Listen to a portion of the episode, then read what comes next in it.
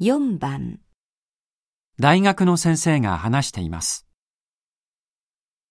この度、キャベツと大根を掛け合わせた新しい野菜を開発しました。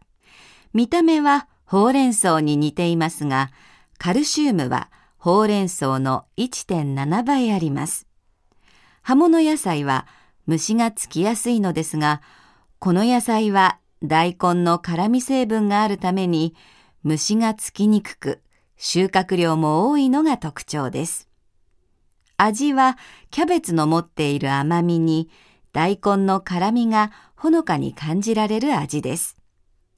他の葉物野菜と同様、茹でて醤油などをかけて食べてもいいですし、味噌汁の具にもいいでしょう